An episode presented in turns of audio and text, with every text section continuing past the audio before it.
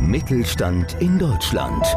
Der Mittelstandspodcast mit Kajetan Brandstetter. Pat Wind ist Produzent, PR-Berater und Netzwerkgründer, der an der Seite namhafter Künstler in internationalen Filmen wie Someone Dies Tonight und Unbound Evil drehte. Eines seiner Herzensprojekte ist die Initiative Burnout Netzwerk, die im Bereich der Burnout- und Stressprävention Ansprechpartner im gesamten deutschsprachigen Raum bietet. In der heutigen Episode spricht er über seinen interessanten Lebensweg, seine vielseitigen Projekte und vieles mehr.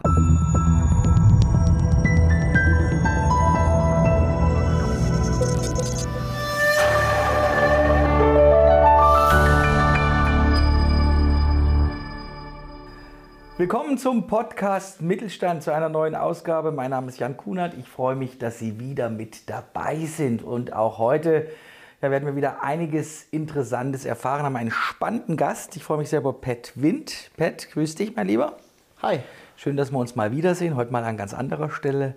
Aber das Tolle ist, wenn man mit dir ein Interview führt, man kann sich mit dir über tausend Dinge unterhalten. Du bist Musiker, du bist Schauspieler, du bist Entertainer, du bist Unternehmer, du bist engagiert für viele soziale Projekte. Und äh, zum Einstieg vielleicht so eins, zwei Sätze erstmal zu dir. Wer ist Pat Wind? Sehr, sehr gerne. Als erstes mal vielen herzlichen Dank, dass ich hier sein darf. Vielen Dank für die Einladung.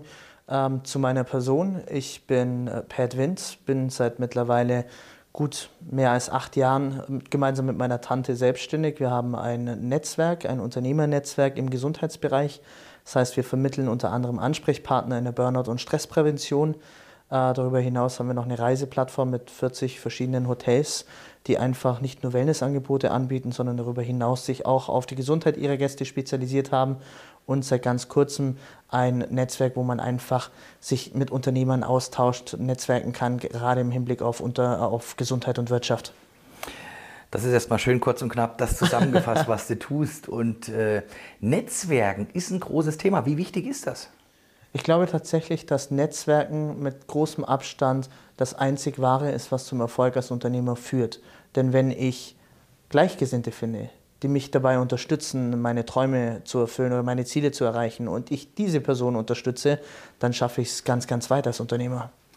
Der Anfang des Burnout-Netzwerks, sehr, sehr spannendes Thema. Ich habe da auch schon die ein oder andere Veranstaltung mit euch erleben dürfen. Für Menschen, die uns jetzt zuhören, die noch nie was von diesem Burnout-Netzwerk gehört haben, was steckt drin?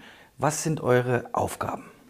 Ich glaube, die meisten Menschen haben, was mentale Belastungen, Burnout oder Depressionen anbelangt, gar nicht so ein großes Verständnis dafür, weil sie sich noch nicht wirklich damit beschäftigt haben, aber es immer mal wieder so am Rande hören. Und wenn man sich die Zahlen anschaut, dass allein in Deutschland beispielsweise vor Corona 13 Millionen Menschen ähm, laut WHO vom Burnout betroffen waren und sich das Ganze natürlich auch durch die Corona-Pandemie nochmal wesentlich verstärkt hat, dass äh, allein im Jahr 2020 statt 290 Millionen Menschen weltweit, die durch Depressionen oder an Depressionen behandelt wurden, im Jahr 2020 um 52 Millionen Menschen weltweit gestiegen sind, dann ist das ein Thema, das immens wichtig ist für unsere Gesellschaft, die mentale Gesundheit.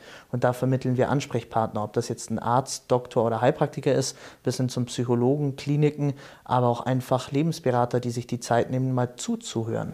Finde ich ein sehr, sehr spannendes Thema. Ich weiß nicht, ob du mir recht gibst, wenn man ähm, vielleicht noch vor zwei, drei Jahren oder auch vor vier oder fünf Jahren über das Thema Burnout gesprochen hat, dass es oft belächelt wurde, auch bei Menschen, wenn man gesagt hat, Mensch, der hat einen Burnout. Aber es ist ein sehr, sehr ernstzunehmendes Thema. Definitiv. 2015, ähm, als wir begonnen haben, war Burnout etwas, wo die meisten gedacht haben, okay, das hat mit Menschen zu tun, die einfach nicht mehr arbeiten wollen. Ähm, aber es ist wesentlich mehr. Und wenn man dann anschaut, wie viele Menschen tatsächlich davon betroffen sind und dass Burnout jetzt gar nicht mal mehr ähm, nur eine Überlastung der, der eigenen Arbeitskraft ist, sondern viel, viel mehr, gerade wenn man sich die, die Welt anschaut, wie viele äh, Themen da weltweit jeden Tag über einen hereinbrechen, dann ist das einfach eine Reizüberflutung an Stressbelastung, wo man einfach mental nicht mehr mitkommt. Wie stellt ihr euch auf mit eurem Burnout-Netzwerk? Wie kann man sich das vorstellen, wenn ich jetzt vielleicht zuhöre und denke, oh, ich würde mich da gerne mal informieren oder möchte gerne auch dabei sein? Also wir haben eine Internetseite, die heißt www.burnoutnetzwerk.de. Dort findet man alle Experten, die bei uns äh, im Team sind, die unterschiedlichsten Methoden, die unterschiedlichsten Fähigkeiten oder Kompetenzen haben und die mit ihrer Expertise natürlich zur Verfügung stehen. Äh, darüber hinaus machen wir aber auch jeden Monat Veranstaltungen, wo man hinkommen kann, wo man sich einfach mal zum Thema informieren kann und spannende Impulse von Experten bekommt, was ist Burnout überhaupt oder wie kann ich meine Gesundheit, ob jetzt mental oder physisch, wie kann ich die erhalten? Jetzt hast du schon gesagt, du hast das Ganze mit deiner Tante gegründet, die habe ich auch schon kennenlernen ja. dürfen, auch eine sehr spannende und interessante Frau. Wie seid ihr dazu gekommen, zu diesem Thema? Hat das vielleicht eigene Ursachen? Also meine Tante kam 2014 auf mich zu und fragte mich, ob ich mit ihr gemeinsam das Netzwerk gründen möchte.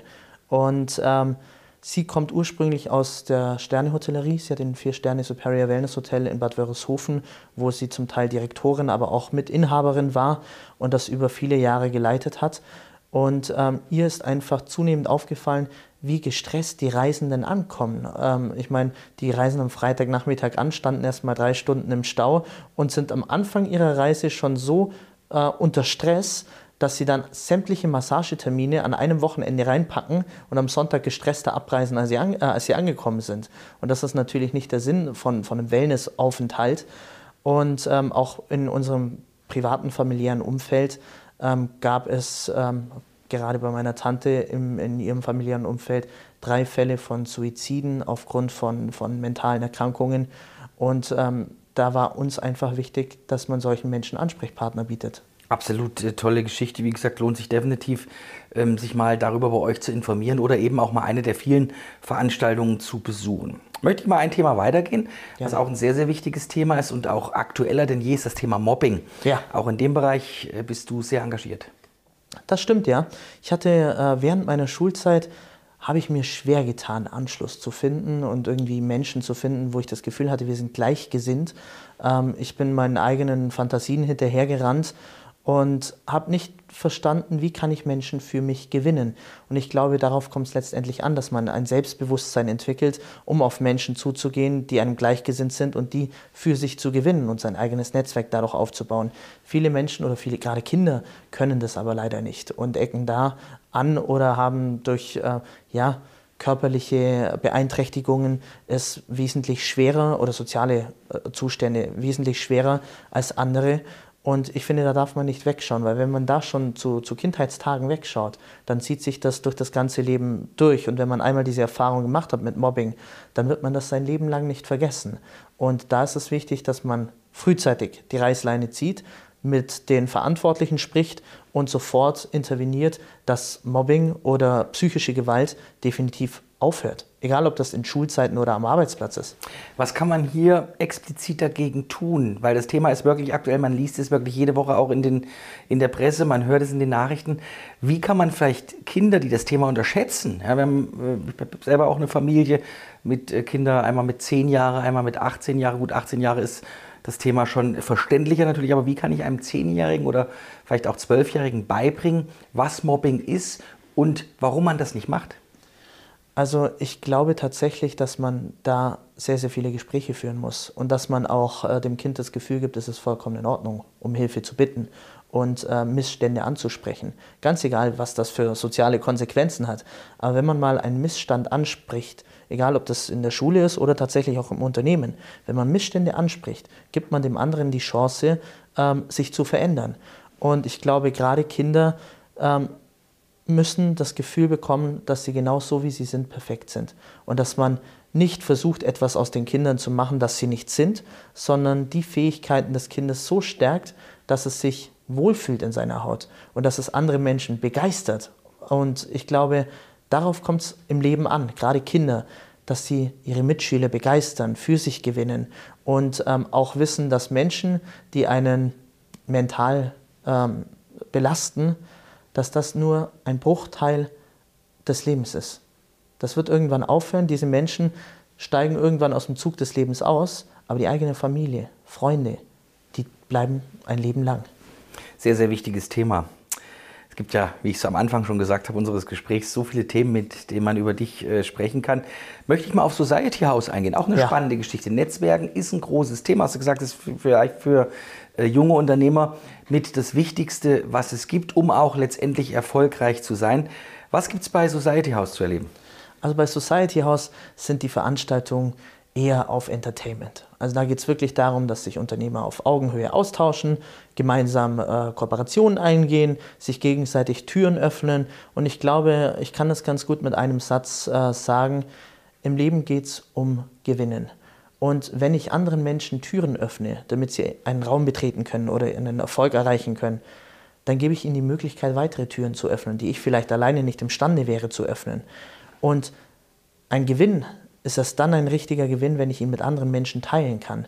Und wenn jeder sich gegenseitig dabei unterstützt, mit seinen Fähigkeiten ähm, weiterzukommen, dann kann ich mich auf meine Stärken konzentrieren und die Schwächen, die ich habe, werden durch mein Netzwerk, durch die Menschen, die mir gleichgesinnt sind, ausgeglichen. Und darauf kommt es im Unternehmertum und auch im Leben äh, zu 100 Prozent an.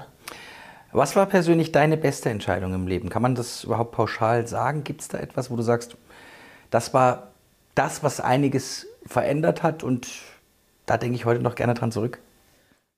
Ähm, definitiv. Also die beste Entscheidung, die ich je getroffen habe, ist es, offen zu sein. Jedem Menschen auf Augenhöhe zu begegnen, mit Menschen zu lachen, nicht gleich ein Geschäft machen zu wollen, sondern wirklich Freunde gewinnen zu wollen, anstatt Kunden oder Geschäftspartner. In erster Linie erstmal Freundschaften schließen, gemeinsame Erlebnisse schaffen und dadurch dann wirklich gemeinsam was kreieren. Und das ist der größte Fehler, den die meisten Menschen heutzutage machen. Sie lamentieren über die Herausforderungen unserer Zeit und schweifen ab, anstatt dass sie sich gemeinsam darauf konzentrieren, was man zusammen kreieren kann. Und wenn man das verstanden hat, dann stehen alle Türen offen. Gibt es Dinge, die du heute vielleicht anders machen würdest, wenn du zurückblickst? Nee. Also tatsächlich ehrlich gesagt nicht, weil vorbei ist vorbei und man muss sich mal gestatten, Fehler machen zu dürfen. Weil wenn ich Fehler mache, dann lerne ich daraus. Und wenn ich daraus lerne, kann ich es in Zukunft besser machen oder lerne mich persönlich besser kennen. Wenn ich merke, was ich nicht gut kann oder was mir überhaupt nicht liegt, dann weiß ich, wie ich das in Zukunft ausgleichen kann und bin wesentlich glücklicher. Was gibt Schlimmeres, als eines Tages in einem Stuhl zu sitzen und äh, das Leben Revue passieren zu lassen und dann zu sagen, ach, hätte ich mich doch getraut. Ich habe auch das ähnliche Lebensmotto, also jeden Tag so zu leben, dass es der beste meines Lebens werden ja. könnte und werden können. Es gibt so viele schöne Tage im Leben, auch wenn die ja vielleicht aktuelle Zeit ein bisschen schwieriger ist. Man hat trotzdem immer diesen Optimismus, dass demnächst alles wieder besser wird. Gibt es irgendwelche Dinge im Leben, die dich besonders aufregen? Tatsächlich ja. Und ich merke das mit, mit zunehmendem Alter, wenn man das in meinem Alter sagen kann. Aber ähm, ich finde, dass egal wo man hinschaut, sehr stark versucht wird, den Fokus auf Negatives zu lenken. Egal, ob man den Fernseher einschaltet oder ob man auf sozialen Netzwerken Zeit verbringt. Man sieht sehr, sehr viel Stress, der eigentlich gar nicht nötig wäre. Und das oder sich da rauszunehmen, und zu sagen, nee, ich, ich lasse mich nicht von Medien beeinflussen oder von irgendwie äh, einer Stimmung, die mich runterzieht, sondern konzentriere mich nur auf das, was mich glücklich macht. Ich glaube, das ist etwas, was sehr schwierig ist und das ärgert mich, weil ich da selber betroffen bin und dann wirklich abends im, im Bett mein Smartphone habe und sehe, was auf der Welt passiert und mich dann darüber, äh, damit beschäftige, was sind die Konsequenzen aus diesen Handlungen. Und ich finde, da sollte man sich mehr zurücknehmen.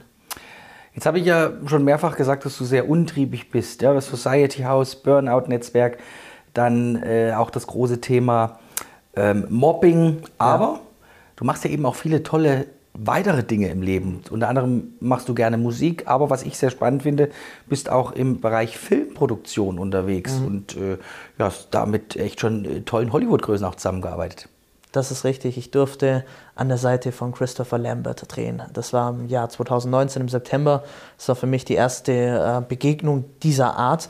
Und ich hatte als, als Schauspieler noch wirklich gar, gar keine Ahnung und keinerlei Schauspielschulen besucht, sondern nur meine mediale Erfahrung durch äh, musikalische Auftritte gesammelt. Aber ich habe eins relativ schnell verstanden. Wenn man Filme produzieren möchte, dann benötigt man finanzielles Kapital dafür. Und da ist es wichtig, Allianzen zu schließen. wieder strategische Partnerschaften, Netzwerk aufzubauen, Kooperationen einzugehen. Und heute bin ich bei den Filmproduktionen dafür verantwortlich, ähm, die Verträge mit Werbepartnern zu verhandeln oder durch strategische Partnerschaften einer Filmproduktion finanzielle, äh, finanzielles Kapital zu ersparen. Und dadurch durfte ich jetzt mittlerweile drei Filme drehen. Einen Film haben wir jetzt im Februar auf einer Weltpremiere in München veröffentlicht. Der kommt jetzt im April in die Kinos. Ich habe innerhalb von zwei Jahren an der Seite von vier Weltstars spielen dürfen. Christopher Lambert, Costas Mandylor, Hauptdarsteller von Saw.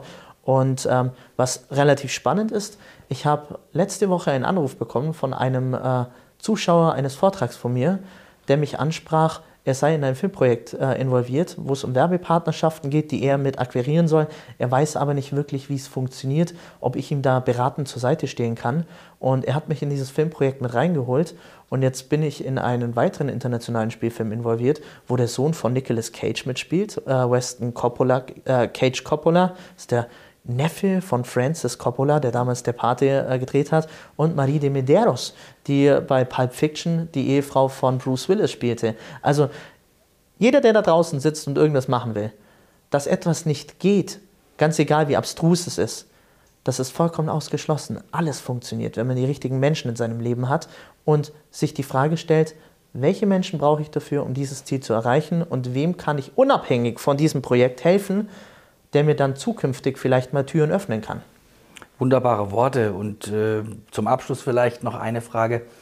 Ähm, du bist ja nun so vielfältig auch aufgestellt. Was sind so deine Wünsche und Visionen? Wo siehst du dich vielleicht in zwei Jahren? Du bist noch jung. Mhm. Also du hast ja eigentlich noch mehr als die Hälfte deines Lebens vor dir. Mhm. Also das klingt jetzt banal.